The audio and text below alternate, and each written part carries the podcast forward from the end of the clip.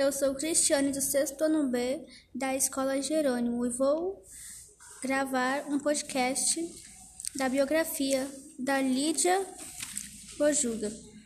Lídia Bojuga nasceu em 1932.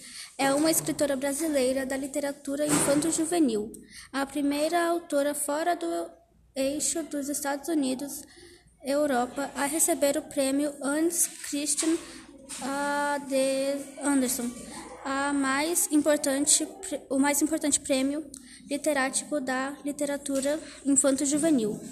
Lídia Bojuga nasceu em, em Pelotas, Rio Grande do Sul, no dia 26 de agosto de 1932. Com oito anos, mudou com a família para o Rio de Janeiro. Em 1951, entrou para a companhia a campanha Teatro Os Artistas Unidos, que se apresenta em algumas cidades do interior. Nessa época, passou a atuar como atriz de rádio a e participava da, dos, programas do, de, de televisão. Principais obras, algumas das principais obras dela era A Bolsa Amarela, Tchau. O sofá está estranho. Corda bamba. A Angélica.